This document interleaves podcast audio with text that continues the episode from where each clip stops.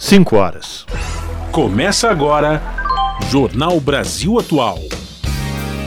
Produção em parceria com Brasil de Fato. Movimentos populares, política, direitos humanos, economia, mundo do trabalho, cultura e prestação de serviço. Jornal Brasil Atual.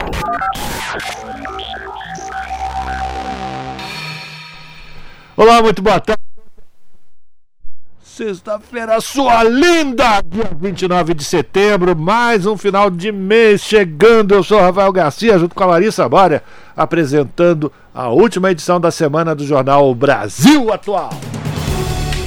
E estas são as manchetes de hoje.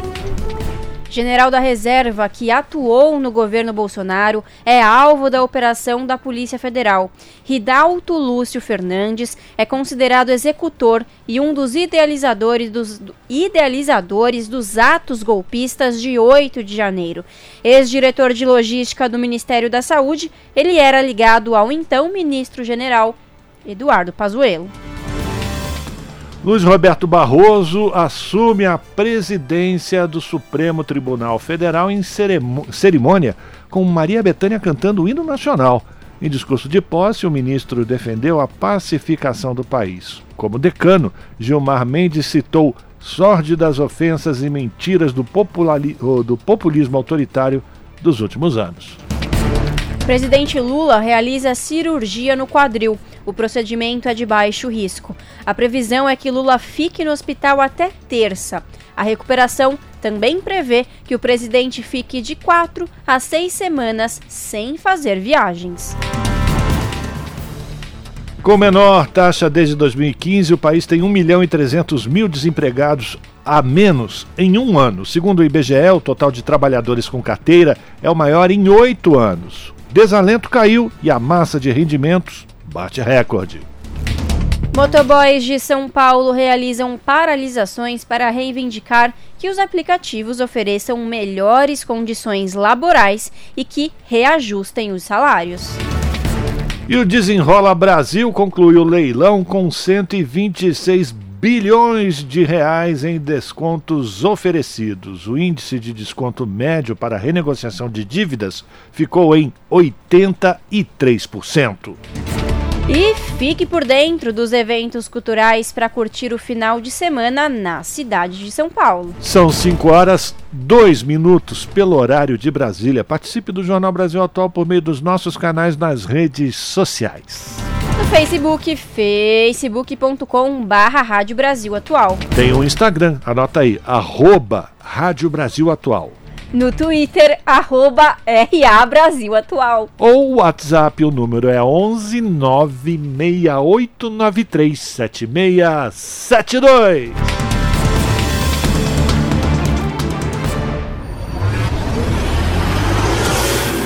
Jornal Brasil Atual, uma parceria com Brasil de Fato. Na Rádio Brasil Atual, tempo e temperatura. Cestinha! A tarde desta sexta-feira aqui na capital paulista é de tempo nublado e ventinho mais gelado. Os termômetros marcam 19 graus neste momento. Olha, tem possibilidade de garoa agora no final da tarde e no período da noite. Durante a madrugada já não chove o tempo fica nublado e a temperatura fica na casa dos 16 graus. Em Santo André, São Bernardo do Campo e São Caetano do Sul, a tarde desta sexta-feira é de tempo nublado, a temperatura está baixa e o ventinho está gelado. Agora 19 graus. Tem previsão de garoa fina agora no final da tarde que se estende para o período da noite e a temperatura fica na casa dos 16 graus na madrugada. Em Mogi das Cruzes, mesma coisa. A tarde desta sexta-feira é de tempo nublado e friozinho. Neste momento, 19 graus. Previsão de chuvisco agora, final da tarde e durante o período da noite. E a temperatura cai e atinge os 15 graus na madrugada. E em Sorocaba, a tarde desta sexta-feira é de tempo parcialmente nublado, agora 24 graus na região. Previsão de garoa agora no finalzinho da tarde, que se estende para o período da noite. A temperatura na madrugada fica na casa dos 17 graus, mas já não tem chance de chuvisco. Olha, no finalzinho do jornal eu volto para falar como fica o tempo neste final de semana. Na Rádio Brasil Atual, está na hora de dar o serviço. 5 horas, 5 minutos, trânsito na cidade de São Paulo, finalzinho de tarde de sexta-feira, meia mussarela, meio calabresa, chove, para, molha, seca, friozinho, guarda-chuva, blusa, enfim, essa confusão que só São Paulo consegue produzir.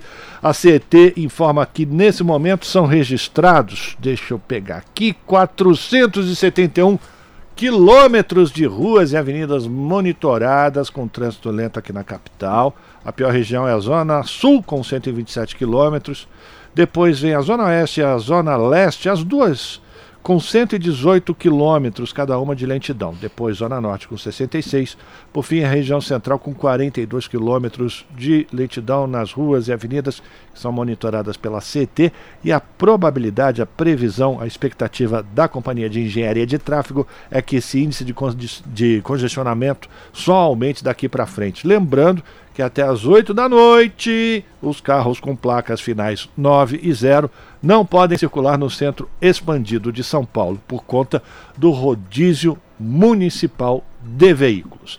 Vamos saber como é que está a situação do transporte público sobre trilhos com ela, Larissa Borer. Boa tarde, Larissa. Boa tarde, Rafa. Bom, vamos lá. Segundo o site do metrô, Todas as linhas estão operando em situação normal, tá tudo tranquilinho. E é isso aí, segundo o Twitter do, do metrô, tá tudo certinho mesmo. Mesma coisa segundo o site da CPTM. Todas as linhas estão operando em situação normal. E é isso mesmo. Também dei uma olhada no Twitter, tá tudo certinho. Agora, Rafa, ainda dá tempo de falar sobre isso, então vou falar. A estação Mauá da CPTM está tá rolando uma ação do NUB para atendimento a estudantes em busca de trabalho. Começou às 9 da manhã, mas vai até às 6 da tarde. Os profissionais do NUB estão auxiliando aí estudantes entre 14 e 24 anos que estão à procura de vagas de estágio e jovem aprendiz. Então, é isso, né? Até às 6 da tarde na linha, eles estão atendendo na linha 10 turquesa para auxiliar e facilitar a busca de estudantes a primeira oportunidade de trabalho. Rafa, conta pra gente como tá a situação das rodovias na tarde desta sexta-feira. Conto não, brincadeira, conto sim. Se você vai para a região do ABC, não vai encontrar nenhum ponto de congestionamento. Se você vai para a Baixada Santista, utilizando Anchieta ou imigrantes, é, pela Anchieta tá tudo tranquilo. Olha só que confusão, gente. Realmente nada funciona mesmo direito aqui. A Anchieta, que tá sempre complicada, hoje tá boazinha. Não tem caminhão, tá descendo tranquilo. Agora, na Imigrante, tem um monte de gente pegando o carro e ficando engarrafado na Imigrante logo depois da Praça de Piedade para tomar chuva lá em Santos nesse final de semana. Se esse é o seu caso, amiguinho, vai se preparando, porque você vai encontrar aí, deixa eu pegar aqui a quantidade de quilômetros, são 4 quilômetros do 39 ao 43 de trânsito lento no início da descida da serra pela imigrante. Chegando lá, aí fica tudo tranquilo. Se você vai pegar a estrada, tirando a brincadeira, se você ficou chateado, não fica não, eu sou só bobo mesmo. Você vai com cuidado, atenção, a pista está escorregadia e faça uma boa viagem. Rádio Brasil Atual 98.9 FM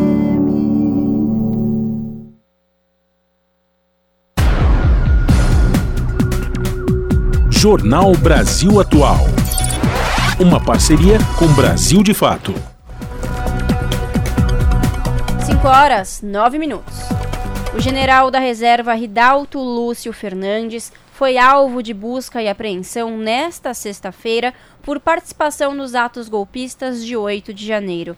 Essa é a 18ª fase da Operação Lesa Pátria da Polícia Federal, que cumpriu nesta sexta-feira apenas este mandado em Brasília, que foi expedido pelo Supremo Tribunal Federal. O STF também determinou o bloqueio de ativos e valores do investigado. Ridalto Lúcio é ex-integrante das Forças Especiais do Exército e foi diretor de logística do Ministério da Saúde durante o governo do ex-presidente Jair Bolsonaro. O general estava entre as pessoas que marcharam para a Praça dos Três Poderes e, inclusive, gravou um vídeo na frente do Supremo Tribunal Federal. A Operação Lesa Pátria procura identificar os participantes das invasões e dos atos de vandalismo nos prédios dos três poderes em Brasília. Segundo a Polícia Federal, os fatos investigados constituem, em tese, os crimes de abolição violenta do Estado Democrático de Direito, golpe de Estado, dano qualificado e associação criminosa, entre outros. Questionado, o Exército respondeu que o general Ridalto está na reserva e não ocupa cargo ou desempenha função na força. Também, o Exército não se manifesta no transcurso de processos de investigação a cargo de outros órgãos. E o ministro Luiz Roberto Barroso assumiu a presidência do Supremo Tribunal Federal com perspectiva de avançar a pauta progressista. O ministro tem histórico de atuação em pautas de direitos sociais e deve impor um estilo diferente do de Rosa Weber. As informações com Douglas Matos, do Brasil de Fato. O ministro Luiz Roberto Barroso assumiu nesta quinta-feira a presidência do Supremo Tribunal Federal, com a expectativa de trazer temas de direitos humanos e pautas ligadas à agenda progressista ao STF. Além disso, é esperado no meio jurídico uma mudança de perfil da corte, que estava sob comando da ministra Rosa Weber, a mais discreta do tribunal desde o ano passado. Diferente de Rosa, que é avessa em entrevistas e por vezes não externava as posições nem mesmo para os integrantes do seu próprio gabinete, Barroso se notabilizou por ter um perfil midiático e disposto a participar de debates e eventos públicos de diferentes tipos com empresários e outras autoridades do Brasil e do exterior. Em um dos mais recentes, em julho deste ano, por exemplo, ele chegou a afirmar que, abre aspas, nós derrotamos o bolsonarismo, fecha aspas, durante a abertura do Congresso da União Nacional dos Estudantes. A fala repercutiu mal no momento em que estão para ser julgados pelo Supremo vários processos envolvendo o ex-presidente Bolsonaro, e o ministro chegou a telefonar para o presidente do Senado, Rodrigo Pacheco, do PSD, para se desculpar e divulgou uma nota oficial depois se explicando. Em outra ocasião, ele chegou a responder um manifestante bolsonarista que o abordou na rua, numa viagem para Nova York, e disse, abre aspas, perdeu o mané, não a mola, fecha aspas, palavras direcionadas ao manifestante que o seguia. Nascido no município de Vassouras, no Rio de Janeiro, no dia 11 de março de 1958, Barroso já tinha uma carreira consolidada como um dos maiores advogados constitucionalistas do país, quando foi indicado para a corte pela presidenta Dilma Rousseff em 2013. Ele é considerado uma das principais referências da chamada principiologia constitucional no país, que é uma corrente do direito que considera que alguns princípios podem ter um peso maior do que o que está escrito na lei e a expectativa. Além disso, ele também é defensor de uma corrente que é favorável a uma maior participação de atores sociais nos julgamentos de grandes causas da Corte, por meio de audiências públicas e abertura de espaço para manifestações chamadas de amicus curiae, ou seja, amigos da Corte, que se manifestam em julgamentos de casos de grande repercussão. A expectativa é que a gestão do ministro também traga mudanças na forma de julgamentos da Suprema Corte. Em busca de agilizar os julgamentos, o ministro tem discutido com os pares algumas mudanças administrativas. Uma das hipóteses, segundo o jornal o Globo, seria uma alteração no rito do julgamento. Em vez de 11 votos individuais, com a maioria formada a favor ou contra a tese em discussão, o relator, e se houver o voto vogal, apresentariam os posicionamentos e seriam apenas acompanhados pelos colegas como já ocorre nos Estados Unidos, por exemplo. Ainda ao mesmo jornal, o ministro destacou que a gestão dele terá três eixos: conteúdo, comunicação e relacionamento. De São Paulo, da Rádio Brasil de Fato, locução Douglas Matos. 5 horas mais 13 minutos. Na quinta-feira foi o Dia Latino-Americano e Caribenho de luta pela legalização do aborto e mulheres de várias cidades do país organizaram atos a favor da descriminalização do aborto. Mais detalhes na reportagem de Eliane Gonçalves. Em São Paulo, mulheres se concentraram na Avenida Paulista, usando lenços verdes que viraram uma marca da luta pelo direito ao aborto na América Latina e entoando o lema: nem presa, nem morta, elas caminharam até o centro da cidade. A lei brasileira que proíbe o aborto é de 1940. Em três situações, ele é considerado legal: quando a gravidez é resultado de estupro, quando coloca em risco a vida da mulher ou quando o feto apresenta anencefalia. Mas a Pena Nacional do Aborto, publicada esse ano pela Associação Brasileira de Saúde Coletiva, mostra que 10% das mulheres brasileiras já fizeram ao menos um aborto até 2021. Mais da metade delas, 52%, tinham no máximo 19 anos. A educadora Gabriela de 30 anos, participou do ato. Doze anos atrás, apoiou uma amiga que fez um aborto clandestino. Logo que eu tinha acabado de entrar na faculdade, eu tinha 18 anos, eles também eram pessoas que conviviam muito próximas de mim e ela claramente engravidou por acidente, não era algo que eles queriam. Na época, eles tinham muita dificuldade financeira. A gente juntou um grupo de amigos para ajudar ela a conseguir realizar esse aborto. A gente sabe que no Brasil é, o aborto é possível quando você tem dinheiro. Então, uma pessoa que também estava em vulnerabilidade né, financeira, saber que de repente talvez ela não conseguisse arcar com aquilo. Pela lei brasileira, a colega de Gabriela e todas as pessoas que ajudaram a jovem poderiam ter sido presas. O NUDEM, Núcleo de Promoção e Defesa dos Direitos das Mulheres da Defensoria Pública de São Paulo, analisou as ações penais de mulheres acusadas de aborto. Segundo Rita Gandolfo, defensora pública e coordenadora do núcleo, todas elas eram réis primárias. A maioria já tinha outros filhos, era de baixa renda e de baixa escolaridade. São atendentes, ajudantes de cozinha, feirantes, manicures, vendedoras, professoras.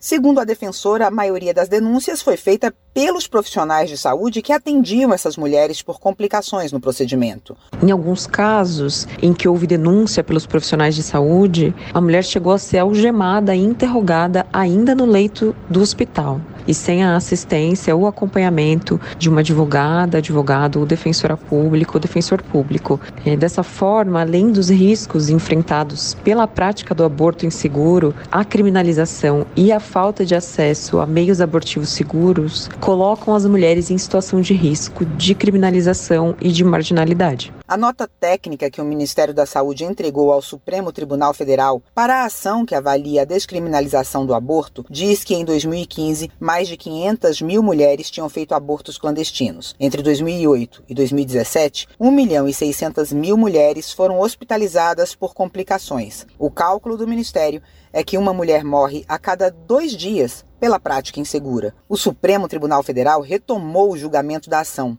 e, antes de deixar o cargo, a ministra Rosa Weber votou a favor da descriminalização. Já um levantamento da Conectas Direitos Humanos mostra que existem 72 projetos de lei tramitando no Congresso Nacional que podem ampliar as restrições ao aborto. O dia 28 de setembro foi escolhido como Dia de Luta pela Legalização do Aborto, porque foi nesse dia, em 1871, que foi assinada a Lei do Ventre Livre, e a partir de então, as mulheres escravizadas dariam à luz apenas bebês livres. Da Rádio Nacional em São Paulo, Eliane Gonçalves. São 5 horas e 17 minutos e uma médica que é referência em justiça reprodutiva afirma que a mulher que aborta é a brasileira comum. A Helena Paro diz que já passou do momento da sociedade brasileira travar esse debate legal sobre o procedimento. A Helena conversou com Luana Ibelli, que é apresentadora do programa Central do Brasil, exibido aqui na TVT, e a gente acompanha agora essa entrevista. Dados da última pesquisa nacional de aborto revelam que uma a cada sete mulheres de até 40 anos já fez aborto no Brasil. Pela sua grande experiência, né, como um nome aí da justiça reprodutiva no nosso país, quem são essas mulheres e por que um evento tão comum na nossa vida reprodutiva é tão estigmatizado? Essas mulheres são as mulheres brasileiras da nossa convivência. Elas são mulheres casadas, solteiras, com religião, das diversas religiões do país é, e dos diversos segmentos é, sociais é, da, no, da, nossa sociedade, né, do nosso país. Então, a mulher que aborta é a mulher brasileira comum. Né? E se a gente conhece um, pelo menos sete mulheres até 40 anos de idade no nosso, é, no nosso convívio, a gente conhece uma pessoa que já fez um aborto. Então, ela é nossa mãe, nossa irmã, nossa prima, nossa tia, nossa amiga. Né? E aí, a questão da criminalização do aborto, é a pergunta que a gente se faz é: essa mulher, ela merece ser presa ou morta por recorrer a, a, a recursos inseguros, né, a, a, métodos inseguros para o aborto. É, ela merece ser presa ou morta por recorrer a um, a um cuidado em saúde que é tão comum na vida reprodutiva das mulheres? É essa a pergunta que a gente se faz hoje. Pois é, e no Brasil, mesmo quem recorre ao aborto legal encontra barreiras para acessar os serviços. Você sabe bem disso, né, Helena?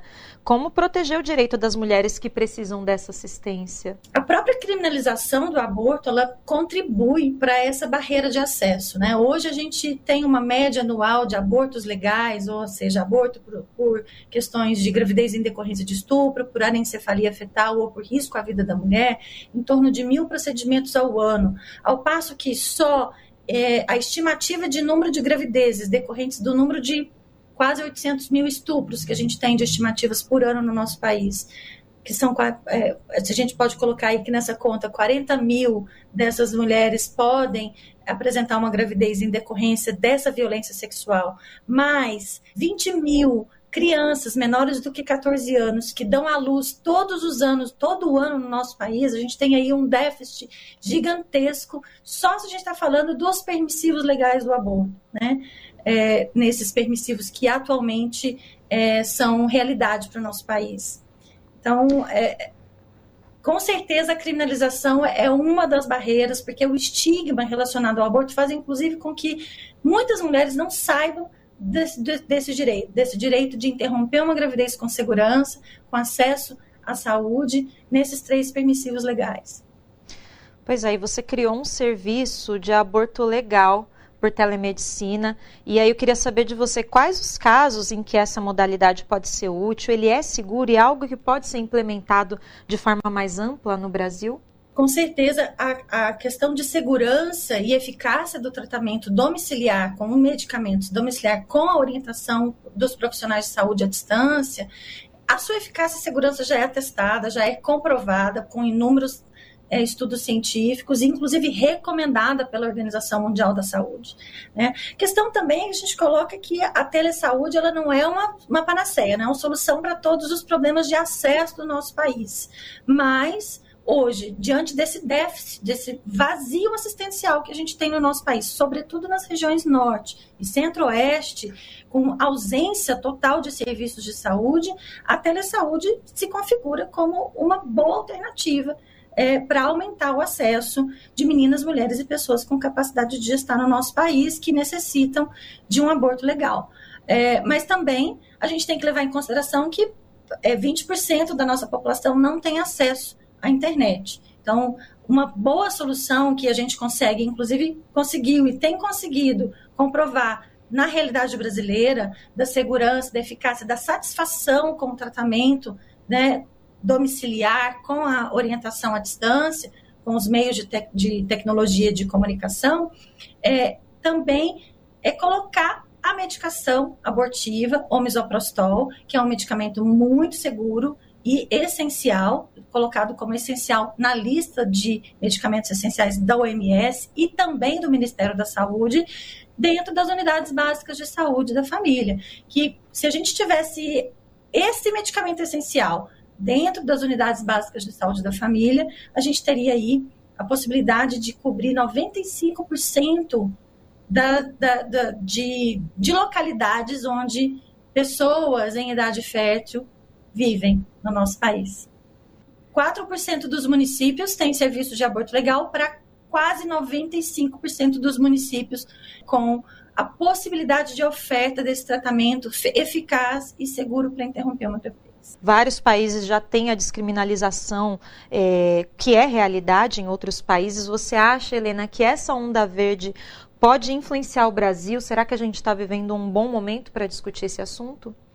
Eu acho que a gente passou do momento, né? O momento é, é agora, porque mulheres, sobretudo, as mulheres pretas, as mulheres pobres, as mulheres que vivem em regiões mais distantes dos grandes centros urbanos do nosso país, morrem por abortos inseguros. Então, a gente tem uma dívida histórica. O Brasil tem uma dívida histórica com a vida com dignidade de, das nossas meninas e das nossas mulheres. O exemplo do da Colômbia, o exemplo do México, da Argentina, são muito importantes para nós. Mas a gente também, como sociedade, tem que começar a se apropriar desse debate e passar a exigir que não nos matem mais. Né? Nós não podemos permitir que matem as nossas meninas e mulheres é, por conta de uma, de uma lei injusta, de uma lei que não segue as recomendações da Organização Mundial da Saúde, porque o aborto não devia estar nos códigos penais, o aborto devia estar simplesmente no sistema de saúde, porque,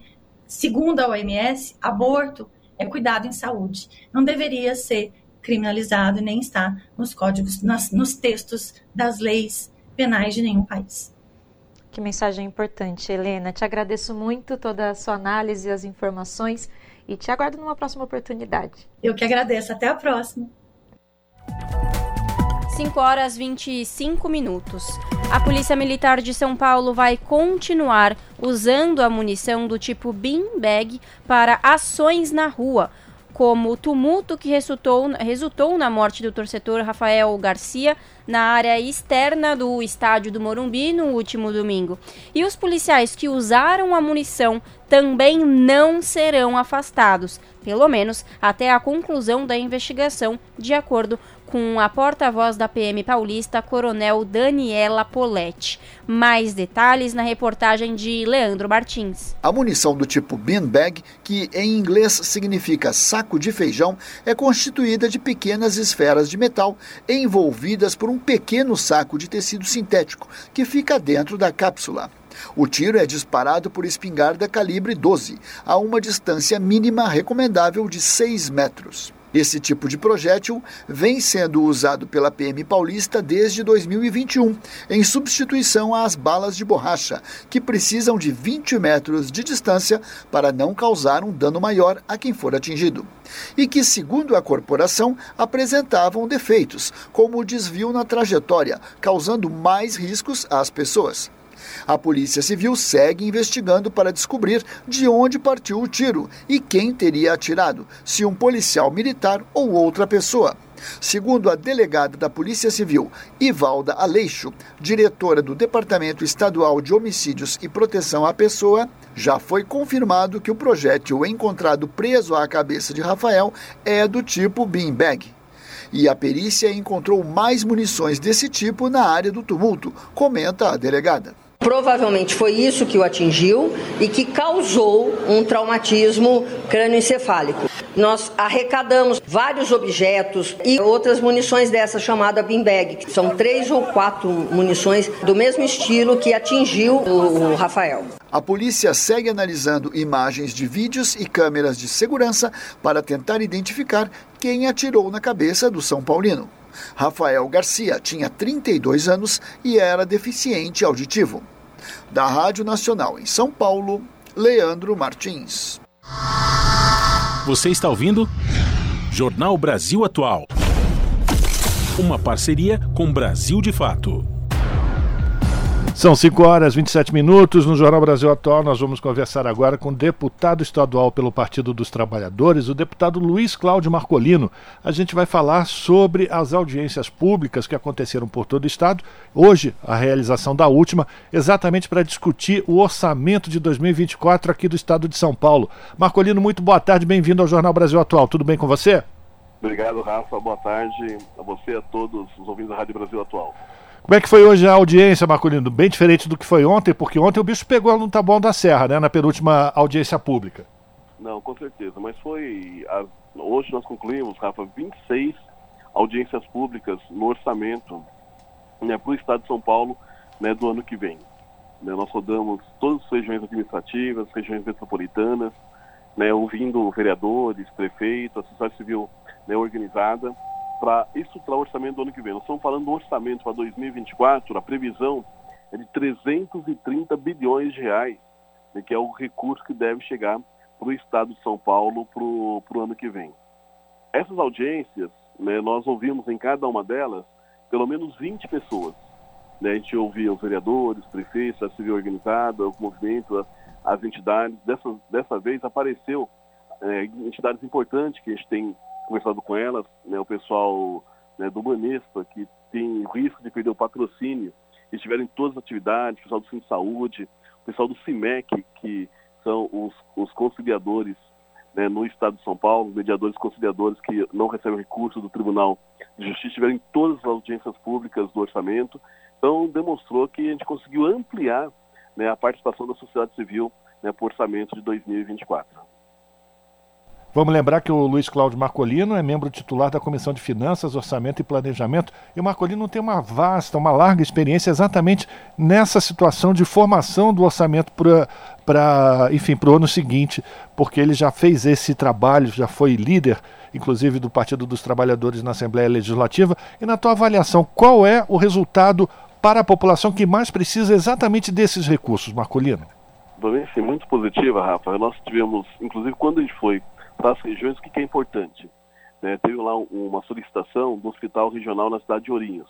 Aí nós detectamos que lá na cidade de Assis, né, tem um hospital regional construído com 360 leitos. Né, desses 360, só 100 leitos estão em funcionamento.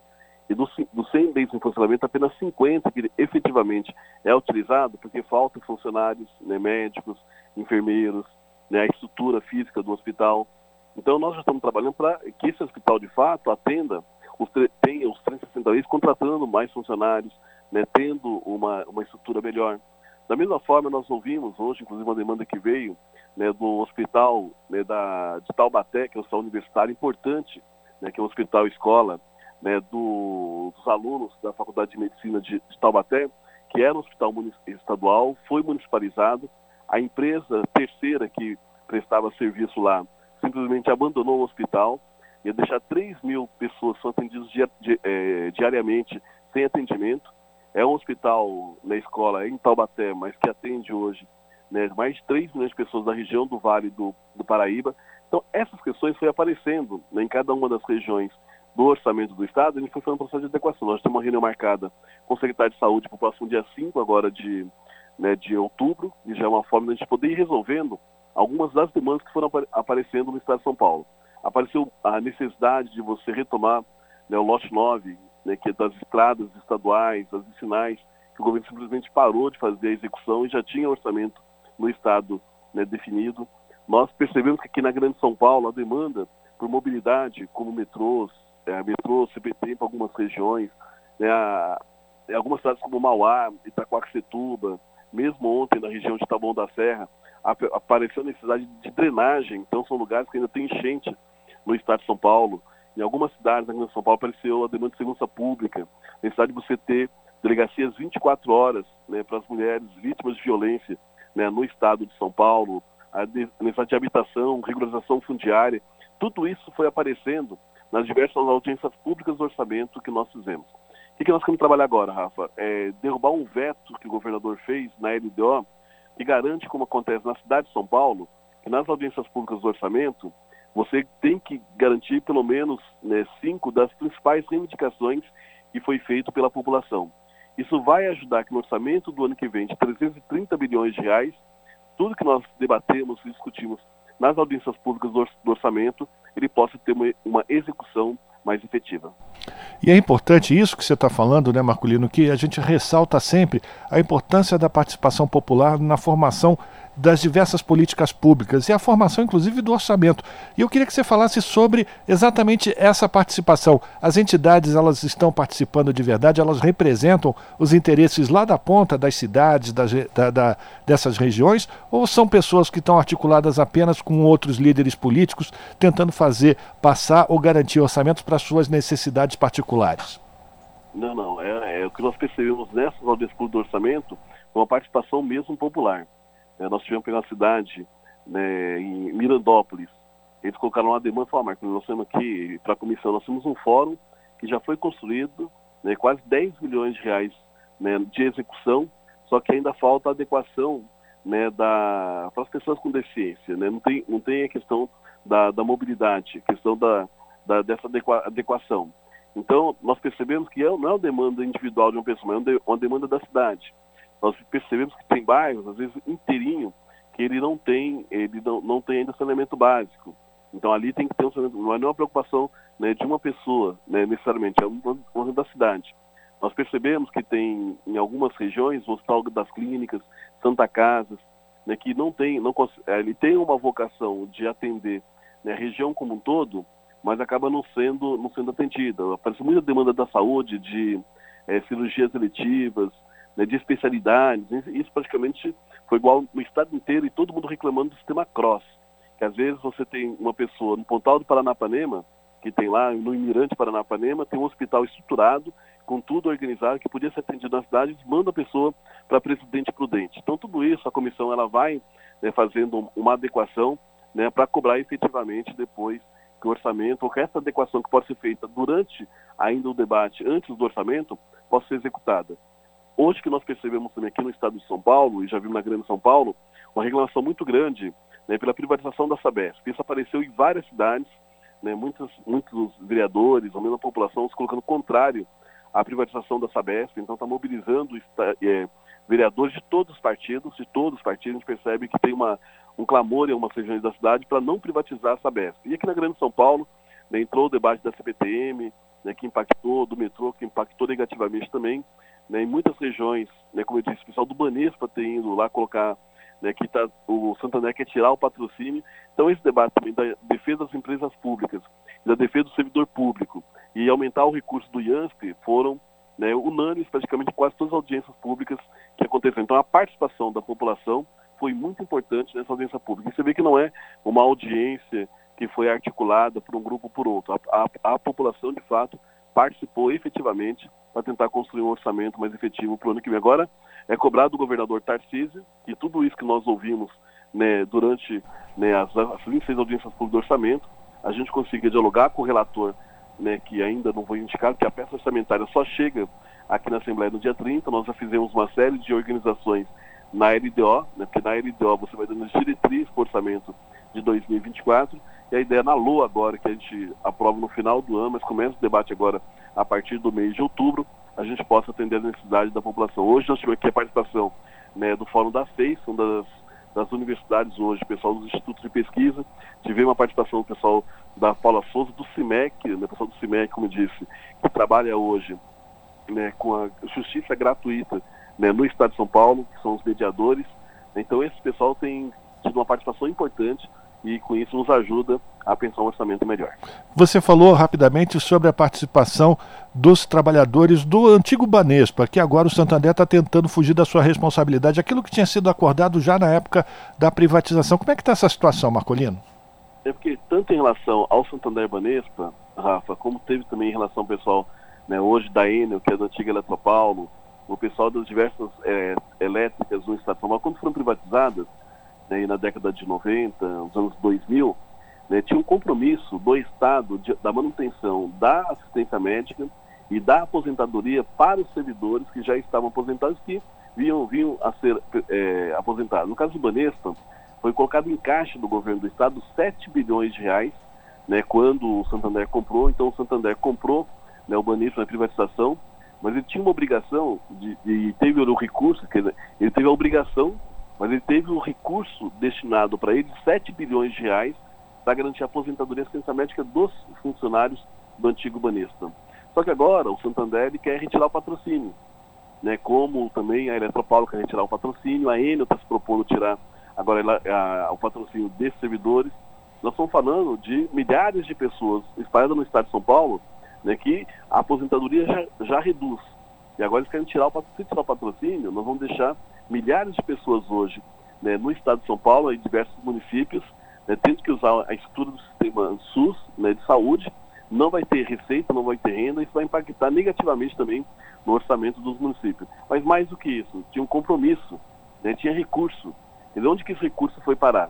E se o Santander não quiser honrar esse compromisso, quem vai ter que honrar com esse compromisso com os servidores é o governo do Estado de São Paulo. E é um orçamento que é de todos nós. Sem então, dúvida. privatizou, né, está lucrando muito o Banco Santander e agora não quer honrar com seus compromissos com servidores do Banespa. Então é uma briga que apareceu em todas as audiências públicas do orçamento, é uma briga que vai continuar aí nos próximos dias, porque o Santander não pode fazer né, de forma arbitrária o que eles querem fazer de retirar o patrocínio e de um recurso que eles já receberam, foi 7 bilhões que ficou em caixa do Santander para garantir aí o direito da saúde e da aposentadoria dos servidores do antigo Banespa.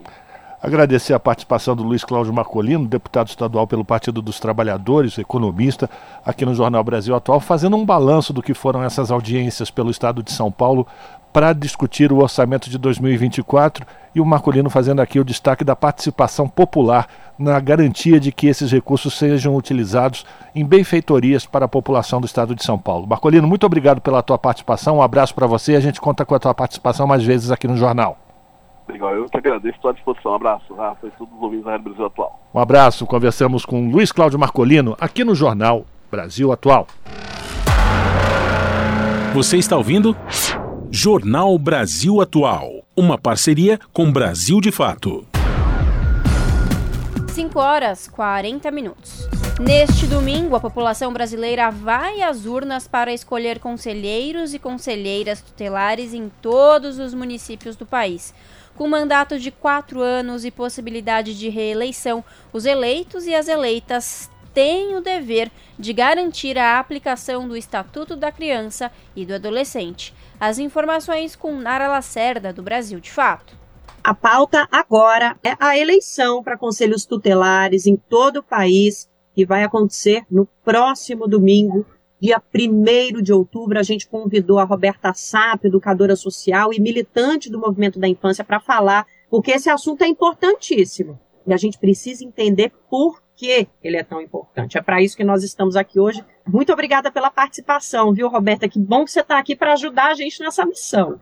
Obrigada, Anário, pessoal do Brasil de Fato, pelo convite para a gente poder fazer essa conversa sobre o Conselho Tutelar, que é tão importante. Roberta, por que neste momento no Brasil é tão importante que a população vá votar nos conselhos tutelares? O que é que está acontecendo nessas instâncias de participação popular que exige uma atenção nossa, principalmente do campo progressista.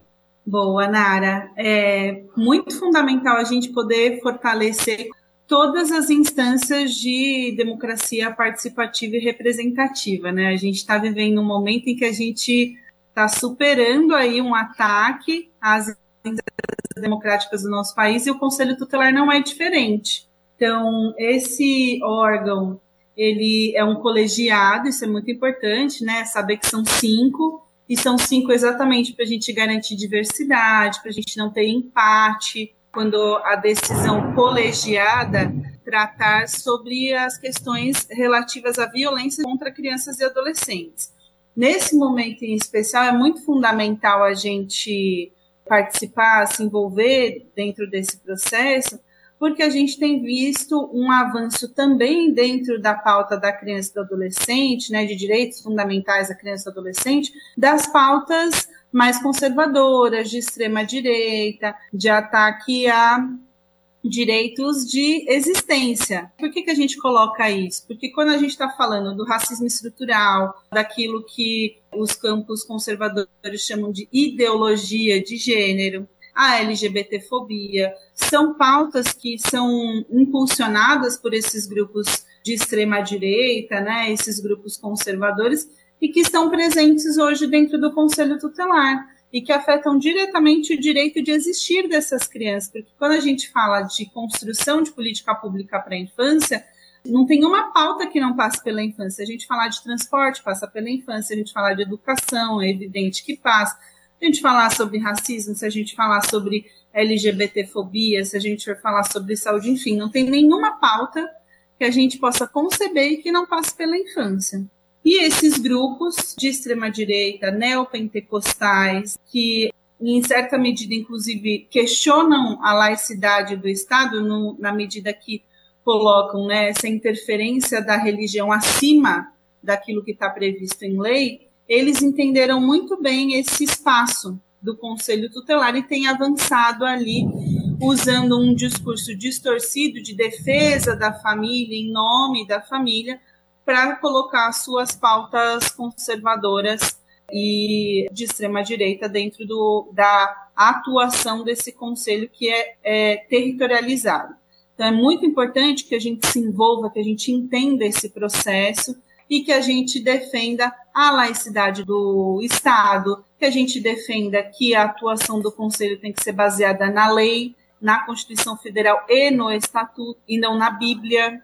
Isso é muito fundamental. Essa é a importância da gente participar nesse momento desse processo. Então, o que você está dizendo é que nos últimos anos, os conselhos tutelares no Brasil, que são instâncias de defesa dos direitos de crianças e jovens do país todo, têm sido tomados por lideranças, por exemplo, neopentecostais, religiosas, e que levam essa pauta da religião, essa pauta conservadora, para esse ambiente que deveria ser um ambiente de, de defesa. Então, só uma situação hipotética aqui. É, vamos pensar, Roberto, nós temos, por exemplo, uma mãe é, negra, né, trabalhadora, que disputa a guarda dos filhos, né, com, com é, um, um, um, pai, por exemplo, branco, que tem condições é, sociais, que está dentro da igreja, é, é, de repente essa presença é, excessiva, vamos dizer que essa mãe, por exemplo, seja uma mulher é, numa religião de matriz africana. É claro que o conselho tutelar, né, que está tomado pela pauta evangélica, pela liderança evangélica, vai acabar levando em consideração a questão religiosa na hora de garantir esse direito das crianças. E isso não está certo, porque eu, eu, acho que é importante aqui agora, nesse ponto da nossa entrevista, a gente até falar é, como funcionam e para que servem os conselhos tutelares. Não é para tomar decisão com base em religião, né, Roberta? Certamente. É isso, Nara. Você trouxe elementos muito importantes, né? Que inclusive a gente tem ações, né, representações contra conselheiros que encaminharam procedimentos contra crianças e adolescentes e famílias de crianças e adolescentes de famílias de religião africana ou de matriz africana, né? A justificativa era a iniciação dessas crianças e desses adolescentes na sua religiosidade, e aí isso foi qualificado como maus tratos, né?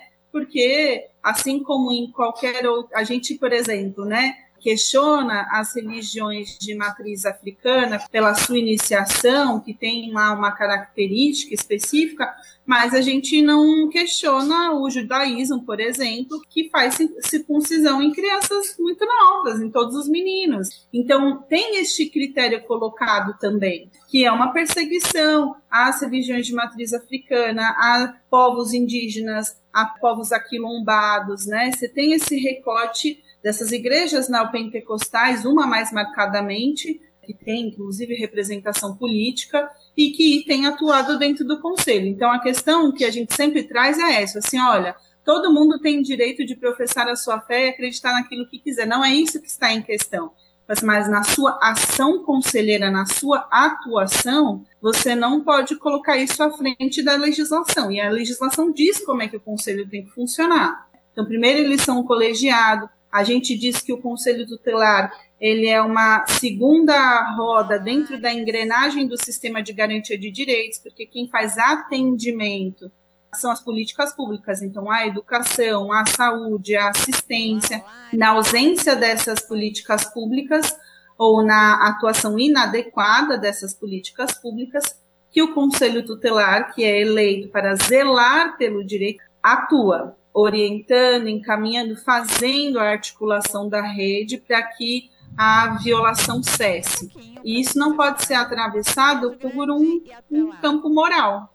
Ele é essencialmente um campo jurídico. Então, quando a gente fala, por exemplo, de uma criança ou de uma adolescente que está afastada 20 dias da escola por conta do seu preceito religioso, isso tem que ser conversado e dialogado dentro da escola. Quando a gente percebe uma violência física, psicológica que está atingindo aquela criança ou adolescente, essas instâncias precisam atuar. E aí a gente sabe também que é, a gente tem muitas superações culturais que precisam acontecer. Por isso que o Conselho Tutelar é tão estratégico. Você trouxe esse exemplo, olha, mãe solo, se for negra, a, o, o peso da história é maior. E aí a gente vai ter uma rede que culpabiliza essa mulher por ser mãe solo, que vai defender é, o que hoje se discute muito, que é a alienação parental, essa desconstrução, essa é, superexposição dessa mulher como se ela não fosse capaz de ser mãe. E o Conselho Tutelar tem que atuar na contracorrente desse tipo de olhar, que é olhar o superior interesse da criança. Então, assim, quem é que está olhando para essa criança, por esse adolescente? está ouvindo o que essa criança e essa adolescente tem para falar, está fortalecendo a família. A gente precisa conversar sobre essa instituição família que é importante, mas que é muito violadora de direitos. Quando a gente fala de violação sexual, quando a gente fala de exploração é, do trabalho infantil, quando a gente fala de violência doméstica, ela está acontecendo naquilo que a gente chama de seio familiar. Então a gente não pode pôr uma, uma redoma em cima dessa instituição e dizer que ela é intocável, que ela é perfeita. Não, ela tem muitos problemas. E a gente precisa exatamente desse órgão que faça essa mediação a partir do direito, do direito essencial das crianças e adolescentes, para inclusive fortalecer essa instituição que é a família. Mas isso tem, usado, tem sido usado num campo moral e de distorção da lei para é, favorecer uma teologia da prosperidade, né?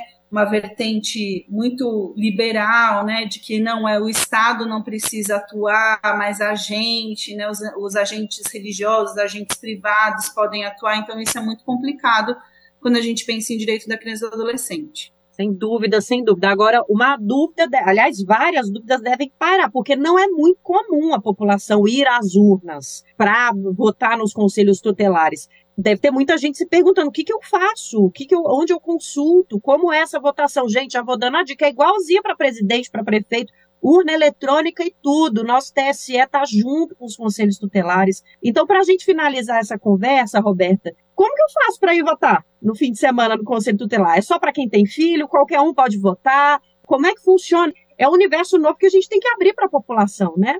Qualquer pessoa, a partir de 16 anos, que tenha título de eleitor, pode votar no, na, no processo de escolha dos conselhos tutelares. Essa é uma eleição nacional, então, dia 1 de outubro, o Brasil inteiro, na, nos seus distritos, nos seus bairros, nas suas cidades, vão escolher os seus colegiados. Cada eleitor pode votar em até cinco candidatos ou candidatas. E por que, que a gente reforça que podem ser até cinco? Porque é muito importante que você conheça esses candidatos, que você pesquise esses candidatos. Então, se você não está convencido por cinco, mas está convencido por dois, vote em dois, mas vá votar. Porque a, a, o colegiado é formado do mais votado ao menos votado para compor este colegiado e a sua suplência. Aqui em São Paulo e na capital, na capital especificamente, porque como cada cidade regula o seu processo de escolha, tem variações.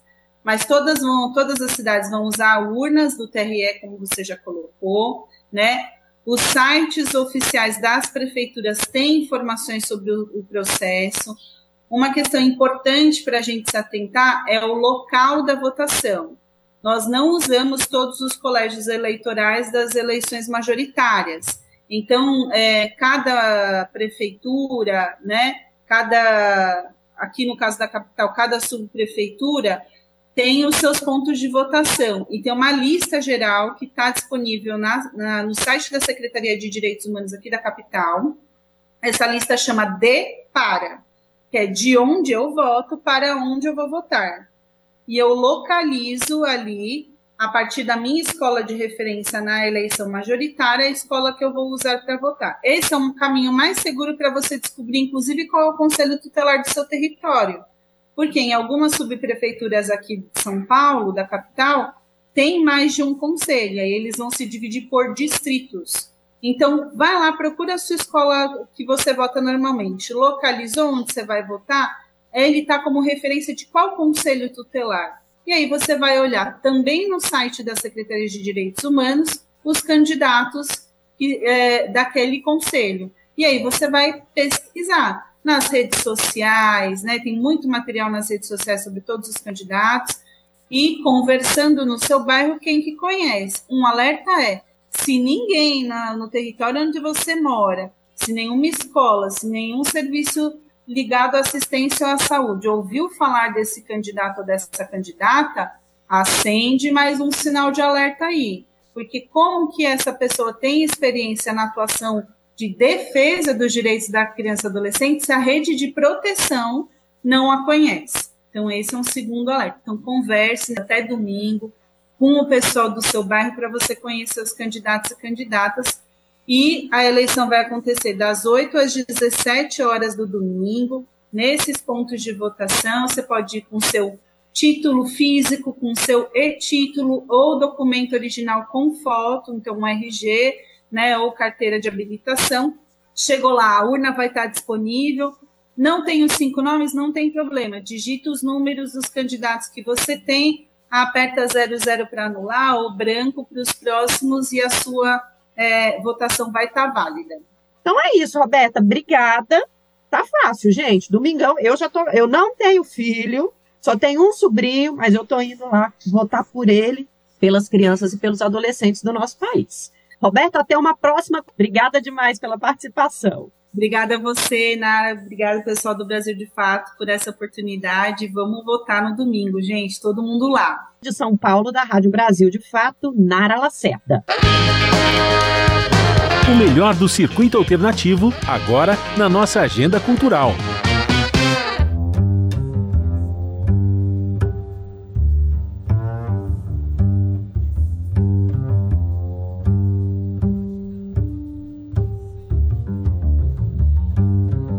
Sexta-feira é dia de dicas culturais para curtir no final de semana, então bora lá! Desde ontem, 28 de setembro, até o dia 4 de outubro, grandes salas de cinema participam da terceira edição da Semana do Cinema, promovido pela FENEC. E o que isso quer dizer? Quer dizer que durante este período os ingressos são vendidos a um preço único de 12 reais, e os combos de pipoca e refrigerante são ofertados por preços especiais. E sabe o melhor? A promo é válida por todo o Brasil e engloba as sessões nas salas tradicionais 2D.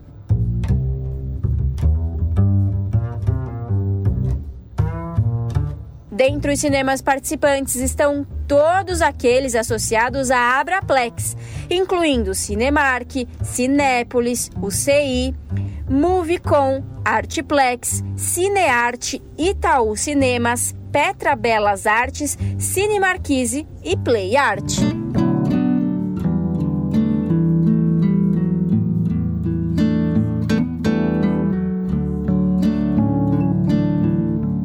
Galpão do Folias recebe X Cupades, peça com texto e direção de Carlos Canhameiro, neste final de semana, sexta, sábado e domingo. Com nova temporada gratuita, a peça questiona a linguagem teatral regado à música sertaneja dos anos 1980. O cenário da peça divide o palco em dois andares. Embaixo, um bar onde se passa o drama da cidadezinha, e em cima, no ambiente familiar, de aparência refinada, ficam músicos que costuram a trama com canções sertanejas femininas de sucesso.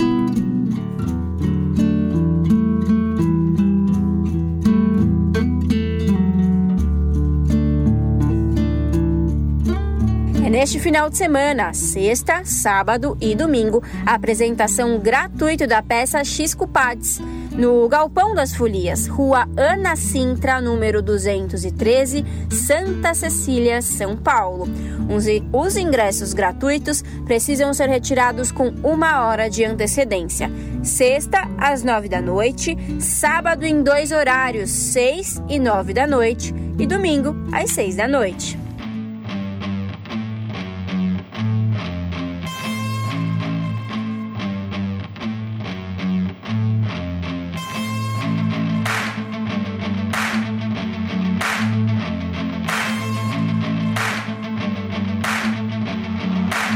Neste final de semana tem também a quarta edição do Risco Festival, que reúne artistas e ativistas locais e internacionais para debater a mudança de narrativas através da arte. O evento, com foco na produção queer, traz artistas de diversos países na programação, como a editora e design Liliana Viola, da Argentina, que apresenta a exposição Soy e o dramaturgo Rafael Coure, da Jordânia, na Alemanha, com a leitura de texto inédito Xi Ri Mi, ela, ele, eu. Nomes do cenário nacional como Renata Carvalho, Açucena, Ayoto Pinambá também se apresentam com programação 100% gratuita e apoio de organizações internacionais, o evento firma seu papel como plataforma internacional de intercâmbio cultural e artístico, O festival acontece nos espaços parceiros Casa Coração e Estúdio Esponja, além do Museu de Diversidade Sexual. Este ano, o festival se une ao evento internacional Juntes.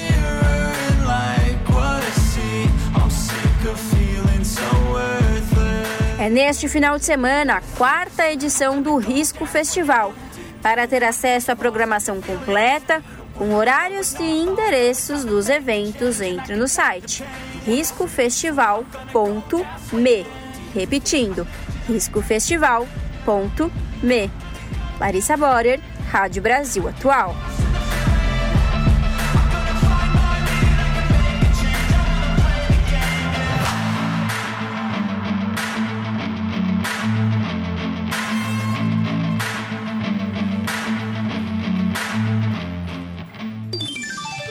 Pontualmente, 18 horas.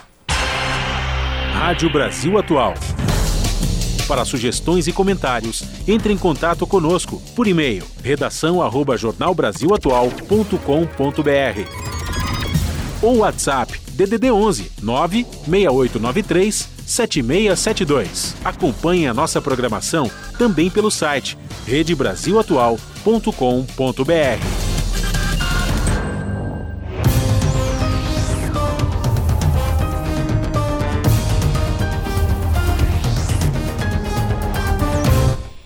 vocês já sabem, né? 18 horas é hora de fazer conexão com a redação do seu jornal para gente saber quais são os destaques do dia. E hoje dessa sexta-feira, né? Fechando aí mais uma semaninha. O seu jornal começa pontualmente às 7 da noite no canal digital 44.1 ou pelo YouTube, youtube.com/barra TVT. No comando dela, a apresentadora Ana Flávia Quitério. Boa noite, Flavinha. Quais são os destaques dessa sexta? Olá, Lares, Rafa e Fábio. Uma excelente noite a vocês e a todos os ouvintes da Rádio Brasil Atual. Eu não sei vocês, ouvintes e os três aí do estúdio, mas aqui tá um gelo um gelo, não só por conta do ar condicionado, mas eu resolvi colocar o nariz para fora aqui do prédio, né, onde estamos localizados a TVT. E tá um gelo lá fora, que a minha mão aqui, ó, ela tá uma pedra. E olha, só o início, viu? Porque a temperatura não deve ficar tão em queda, né? Ela vai aí mostrar uma elevação no sábado e no domingo. Mas não teremos aquele calor extremo como o do final de semana passada e teremos a presença da chuva. Então, para quem pensou em curtir o final de semana numa parte mais externa, vai ter que levar um guarda-chuva, porque vai chover principalmente a partir da tarde, podendo ter pancadas de chuva mais fortes no decorrer do, da noite, no finalzinho da tarde para o início da noite. Então, guarda-chuva é o item essencial desta, deste final de semana. O final de semana passado era né, um, um boné, um chapéu, claro, filtro solar sempre, mesmo que esteja no, no frio, mas foi, foram esses itens. Agora, esse final de semana, guarda-chuva. Claro, vai fazer sol, mas aí entre muitas nuvens e teremos então a presença da chuva. Saindo sobre a previsão do tempo, porque a Larissa já vai falar sobre isso, né, Larissa? Vamos falar então dos destaques da edição desta sexta aqui do seu jornal. O Fórum de Direito de Acesso a Informações Públicas celebra os 20 anos de fundação. O grupo ele participou ativamente da sanção da Lei de Acesso à Informação há 12 anos. Ele é um fórum, né? Enfim, eles fiscalizam e também cobram, né? Gargalho, gargalos de acesso à informação em estados e principalmente municípios no acesso à informação. Então é de extrema importância toda essa fiscalização. Vocês vão conhecer o trabalho deles, que já são mais de 12 anos fazendo isso. Bom, outro assunto, o projeto de lei do novo Estatuto do Trabalho que tramita no Senado vai precisar de mobilização de trabalhadores e da sociedade como um todo para vencer as resistências no Congresso. A proposta discute modernizações importantes frente ao desmonte promovido pelas reformas do trabalho e também da Previdência, além de garantir direitos aos trabalhadores de aplicativos. Que não têm direito nenhum são prejudicados, então isso abre é, essa questão de uma importância né, para esses trabalhadores, porque acaba sendo uma luz no fim do túnel. Bom, e o presidente Lula se reuniu nesta semana, é, especificamente na quarta-feira, com o presidente do Banco Central, o Roberto Campos Neto. Esse encontro foi o primeiro de ambos, desde o, que o Lula assumiu o governo, né? Foi a primeira vez que eles se encontraram. Bom, segundo, segundo o ministro da Fazenda, o Fernando Haddad, que também estava presente, esse encontro ele serviu de início né, para a construção de uma relação que é necessária. A reunião aconteceu após duas reduções sucessivas da taxa Selic, né, a taxa básica de juros, a Selic, pelo Copom, que estava em 13,75 e já tivemos quedas, né? É, a gente vai falar sobre isso, sobre esse, esse encontro, né? Se esse encontro realmente a gente pode ver isso como uma forma positiva. É, vamos falar também sobre a inflação e os juros, como é que estamos aí? Que patamar estamos? Será que nós brasileiros podemos, né, estampar sorriso de orelha a orelha, começando a ver o aquecimento da economia? Como é que estamos? A que pé estamos? Falaremos sobre isso com a Patrícia Costa, que é economista do Diese. Hoje também, é, vocês sabiam que apenas uma em cada quatro pessoas com deficiência consegue terminar o ensino básico obrigatório no Brasil? É um dado triste. Esse e outros né, dados, na verdade, foram divulgados recentemente pela PNAD Contínua, a Pesquisa Nacional de Amostra por Domicílios do IBGE. A questão da educação é central porque ela é base para garantir outros direitos, né, gente? E o estudo também mostrou, além da questão de que pessoas com deficiência não tendem a terminar, né, uma parcela não tende a terminar o ensino básico obrigatório, esse estudo também revelou que a taxa de analfabetismo desse grupo é quase 20%, enquanto entre as pessoas sem deficiência é de 4%. E a educação ela é fundamental para dar acesso, como a gente falou, é, de outros direitos e também quem é PCD ao mercado de trabalho e garantir a inclusão social e cidadania. Para encerrar, para encerrar não, ainda tem mais outro destaque, olha eu querendo pular, hein? Bom, depois do último dia 15, trabalhadores do setor automotivo lá nos Estados Unidos estão em greve. É uma paralisação histórica, porque atinge as montadoras conhecidas como as três grandes de Detroit. E essa é apenas uma das lutas sociais travadas no país em consequência da queda de qualidade de vida e também da crescente desigualdade. Quem traz mais informações é o repórter Pedro Paiva, que ele é correspondente do Brasil de Fato. Ele está lá em Nova York, traz todos os detalhes. O Brasil de Fato é o nosso parceiro aqui no seu jornal. E agora sim, para encerrar os destaques, no próximo domingo, os brasileiros vão às urnas participar da escolha dos conselheiros tutelares, que terão mandatos de quatro anos. O voto ele é facultativo, mas claro que a participação popular é muito bem-vinda, além de ser muito importante para garantir os direitos das crianças e adolescentes no presente e também no futuro. E para votar, gente, é muito fácil. É, você entra no site da prefeitura aí da sua cidade, onde você vive, você consegue consultar as informações sobre os locais de votação e a lista de candidatos. Se você estiver tudo ok com o seu título de eleitor, você consegue votar e fazer sua parte, né? Essa votação na eleição de conselheiro tutelar, ele é muito importante, de extrema importância, porque são eles os responsáveis, né, por garantir os direitos das crianças e dos adolescentes. Então, é bom ter é, esse convívio, né? A gente da população saber quem são os conselheiros da nossa cidade. Então é só você entrar no site da prefeitura aí de onde você vive, que lá tem todas essas informações. Tá ok, então tudo tranquilo, dei os meus destaques. Vocês sabem que aqui o jornal todos os dias ferve de notícias e informações para você se manter bem informado. Então, É só se conectar pontualmente às 7 da noite pelo youtube.com/redetvt. 44.1 digital outro dia, né? Há um tempo eu venho falando UHF, mas não existe mais. Agora somos é, antenas digitais, então 44.1 vocês conseguem se conectar aqui com a gente. E para quem mora no ABC, 512 Claro TV, vocês também conseguem nos assistir ao vivo às 7 da noite. Um excelente final de semana para vocês, Rafa, Lares e Fábio. Não sei se vocês vão sair ou não, mas se divirtam da melhor forma possível, descansem também, né? E temos o um encontro marcado então daqui a pouquinho para a gente cestar, hein? Beijo grande e até lá. Esse é o Jornal Brasil Atual. Uma parceria com Brasil de Fato. São 6 horas 9 minutos. Daqui a pouquinho a gente vai acompanhar o seu jornal com a Ana Flávia Quitério, mas antes da gente chegar no sextou da Ana Flávia, a gente já pode até pular para o sabadão de amanhã, porque às 5 e meia da tarde tem o Desenrola com a apresentação da Larissa Borer, que está aqui com a gente junto, junto com o Lucas Souza. E aí, Lari, o que é que temos amanhã de spoiler que a gente pode adiantar para os nossos ouvintes, para as nossas ouvintes? Rafa, vamos lá, para o Desenrolados de amanhã. Eu falei desenrola. ah, eu sou um enrolado para o desenrolado. Vai.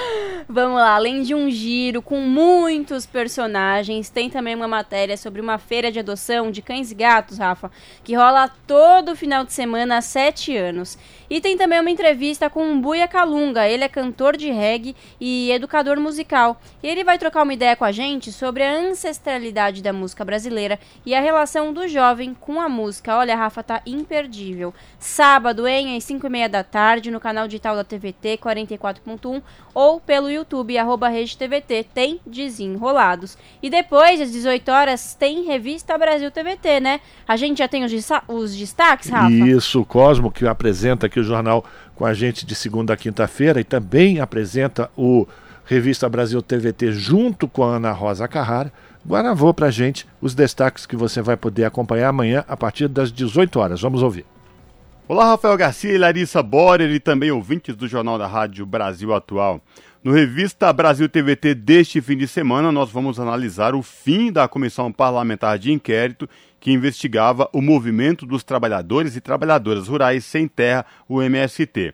E ao terminar sem votação de relatório, a CPI do MST, que surgiu com o objetivo de criminalizar ativistas e movimentos sociais, isolou extremistas de direita, fortaleceu o movimento sem terra e renovou o debate sobre a importância da reforma agrária. Já na CPMI dos atos golpistas, o general Augusto Heleno, ex-ministro do Gabinete de Segurança Institucional do governo de Jair Bolsonaro, foi duramente questionado por sua participação no processo. Esta situação foi classificada como golpista por parlamentares governistas. Por exemplo, a deputada Jandira Fegali, em sua inquirição, ela que é parlamentar do PCdoB do Rio de Janeiro, destacou que Heleno e Bolsonaro pertencem à tradição da linha mais dura e violenta das Forças Armadas. Esse aí um dos destaques do revista Brasil TVT. Outro destaque que a gente analisa é o projeto de lei que cria o marco temporal para a demarcação de terras indígenas, aprovado pelo Senado na contramão da declaração de inconstitucionalidade do Supremo Tribunal Federal, que deve ser votado pelo presidente Lula. A expectativa de ativista e dos movimentos e povos indígenas é que o texto, de fato, seja vetado. O revista repercute essa questão e a atividade realizada nos metalúrgicos do ABC, que debateu nesta semana os desafios e solidariedade internacional com representantes da USW, que é a United Steelworkers Union. Outro destaque que a gente vai trazer aqui no Revista Brasil TVT, Rafael Garcia e ouvintes do Jornal da Rádio Brasil Atual, diz respeito à eleição presidencial no Equador, que tem segundo turno agora no dia 15 de outubro. Disputam um pleito a advogada Luísa Gonzalez, que é ligada ao ex-presidente Rafael Correa, e o direitista Daniel Noboa. Essas eleições presidenciais no Equador deveriam ocorrer em 2025, mas foram antecipadas para este ano, após o atual presidente Guilherme Lasso dissolver a Assembleia Nacional e convocar novo pleito. E outro destaque que a gente traz também no revista é o ato que aconteceu na PUC São Paulo, também no início da semana, que lembrou os 46 anos da invasão da universidade sob o comando do coronel Erasmo Dias. Lembrando aqui que o Erasmo Dias é expoente da ditadura e este ato também criticou a homenagem prestada pelo governador Tarcísio de Freitas a Erasmo Dias.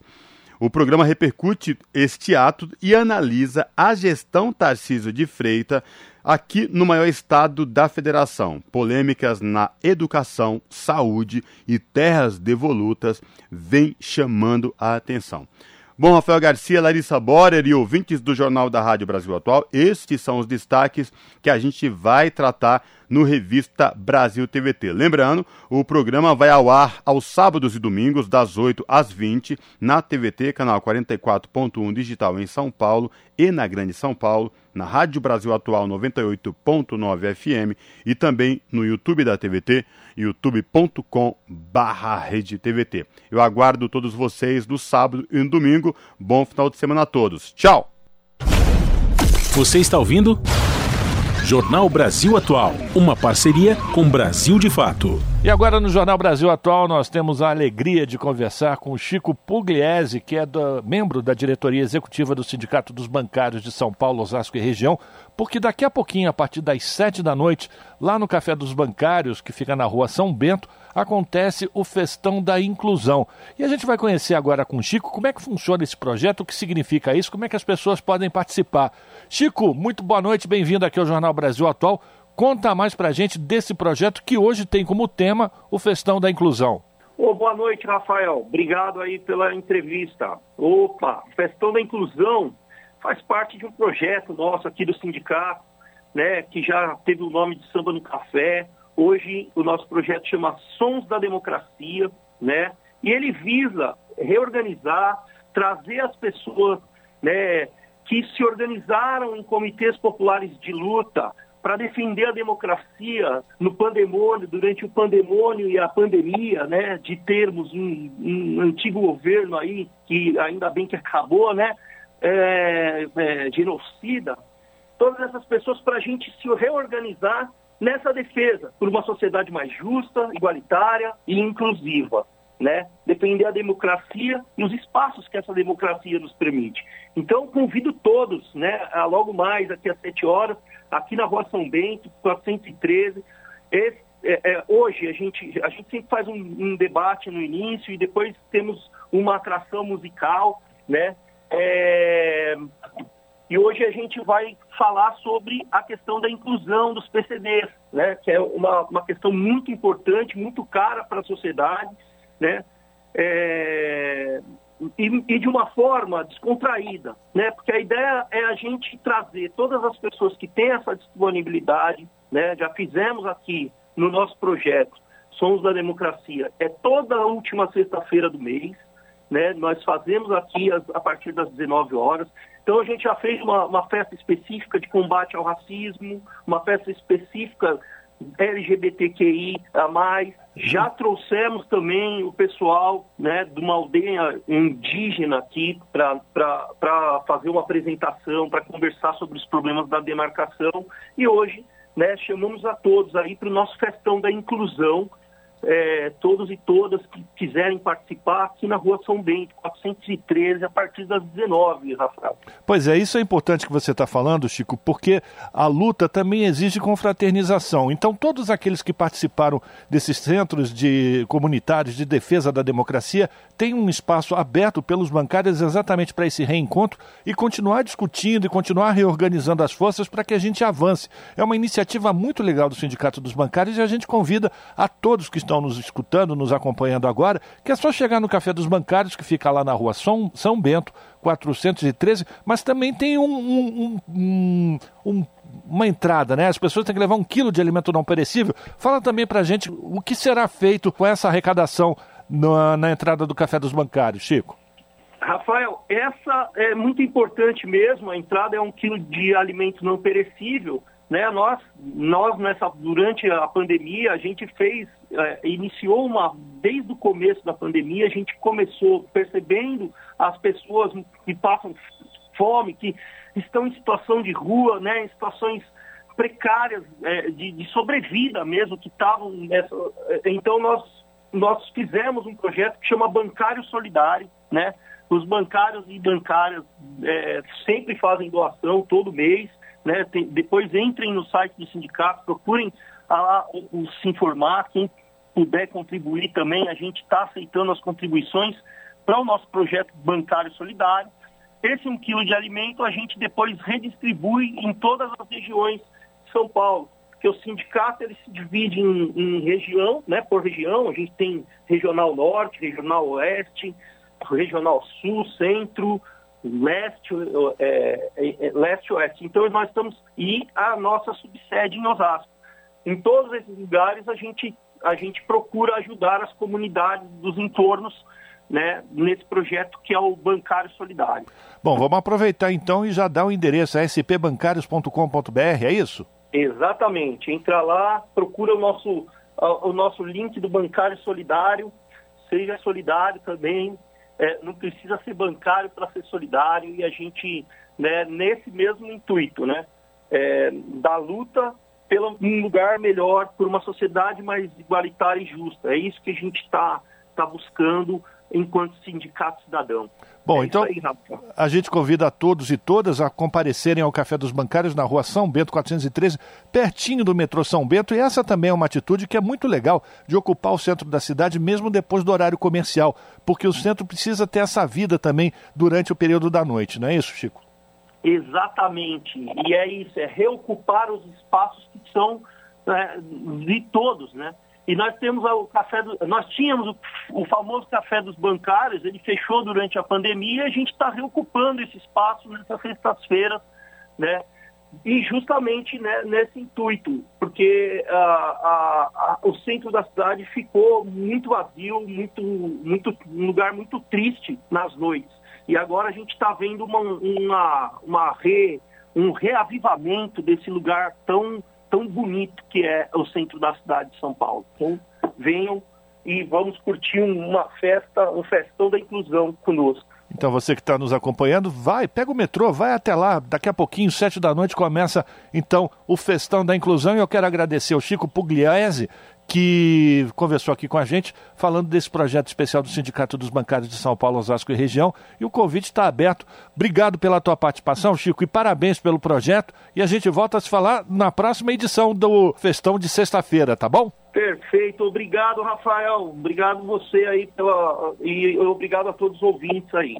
Um abraço. Com vocês. Um abraço. Conversamos com Chico Pugliese, aqui no Jornal Brasil Atual.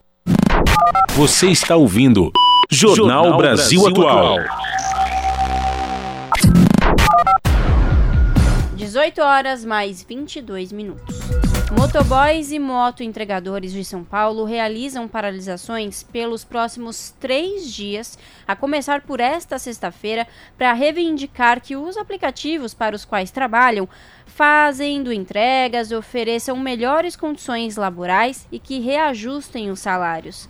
Na capital paulista, a entidade à frente das articulações é o Sindicato dos Mensageiros Motociclistas, Ciclistas e Mototaxistas do Estado de São Paulo, o Sindimoto SP, que organizou um ato na entrada da sede da, do iFood em Osasco, reunindo cerca de 200 pessoas. Ainda pela manhã, um comboio de trabalhadores partiu do antigo endereço da entidade até a sede da empresa de delivery e no início da tarde, os motoboys fizeram um almoço coletivo em frente ao local como parte do protesto. O presidente do sindicato, Gilberto Almeida, disse que a greve já conta com adesão de trabalhadores da categoria em 12 estados e que a quantidade de manifestações poderia ser mais expressiva se os trabalhadores não corressem risco de serem bloqueados como punição por participar dos atos. 6 horas 23 minutos e uma pesquisa mostra que 75% dos condutores usam celular enquanto dirigem. Ciclistas também foram consultados. Cerca de 35% usam um celular ou fone de ouvido enquanto pedalam nos estados do Rio de Janeiro e em São Paulo. Quem traz mais informações para a gente é o Leandro Martins, da Rádio Agência Nacional. Todo mundo sabe que é perigoso usar o celular ou ficar de fone no ouvido quando está dirigindo, seja carro, moto, pedalando ou até caminhando. E é contra a lei também. O Código de Trânsito Brasileiro considera infração gravíssima, sujeita a multa de quase 300 reais. Mesmo assim, muitos condutores ignoram a norma. É o que aponta a pesquisa inédita Segurança Viária e Uso de Dispositivos Eletrônicos Portáteis, feita para celebrar a Semana da Mobilidade 2023. O lançamento é nesta quinta-feira, dia 28. Para o estudo, realizado pela Fundação Mafre, em parceria com a Universidade Federal do Rio de Janeiro, foram entrevistados 448 condutores, levando em consideração deslocamentos a pé, de bicicleta, motocicleta ou carro, em três capitais: São Paulo, Rio de Janeiro e Recife. A pesquisadora Marcela Canitz chama a atenção para a dependência que alguns condutores disseram sentir em relação aos aparelhos eletrônicos eletrônicos. Nas entrevistas, a gente viu que quase 80% das pessoas entrevistadas já usou pelo menos uma vez o celular, seja andando, pedalando ou dirigindo. E cerca de um terço desses indicou que usa frequentemente ou muito frequentemente o dispositivo em seus deslocamentos. E quase metade dessas pessoas falam que sentem a necessidade do uso do celular quando estão se deslocando. Entre 45% e 50% dos condutores de motos em Recife e no Rio cometeram essa imprudência. Já na capital paulista, o delito foi praticado por 80% dos motociclistas, um número bem mais alto. A pesquisadora Marcela Canitz chama a atenção para a quantidade de motociclistas que trabalham com entregas na cidade de São Paulo. Esse comportamento pode estar relacionado a esse alto número de motociclistas realizando serviços nas ruas de São Paulo. É importante deixar claro que 73,3% dentro desses motociclistas ciclistas estavam com o celular fixo no guidão da moto, que é uma prática muito comum observada em todas essas três cidades. Ciclistas também foram consultados. Cerca de 35% usam celular ou fone de ouvido enquanto pedalam, no Rio e em São Paulo, o dobro do percentual verificado em Recife. Já entre os pedestres, Recife e São Paulo têm semelhanças.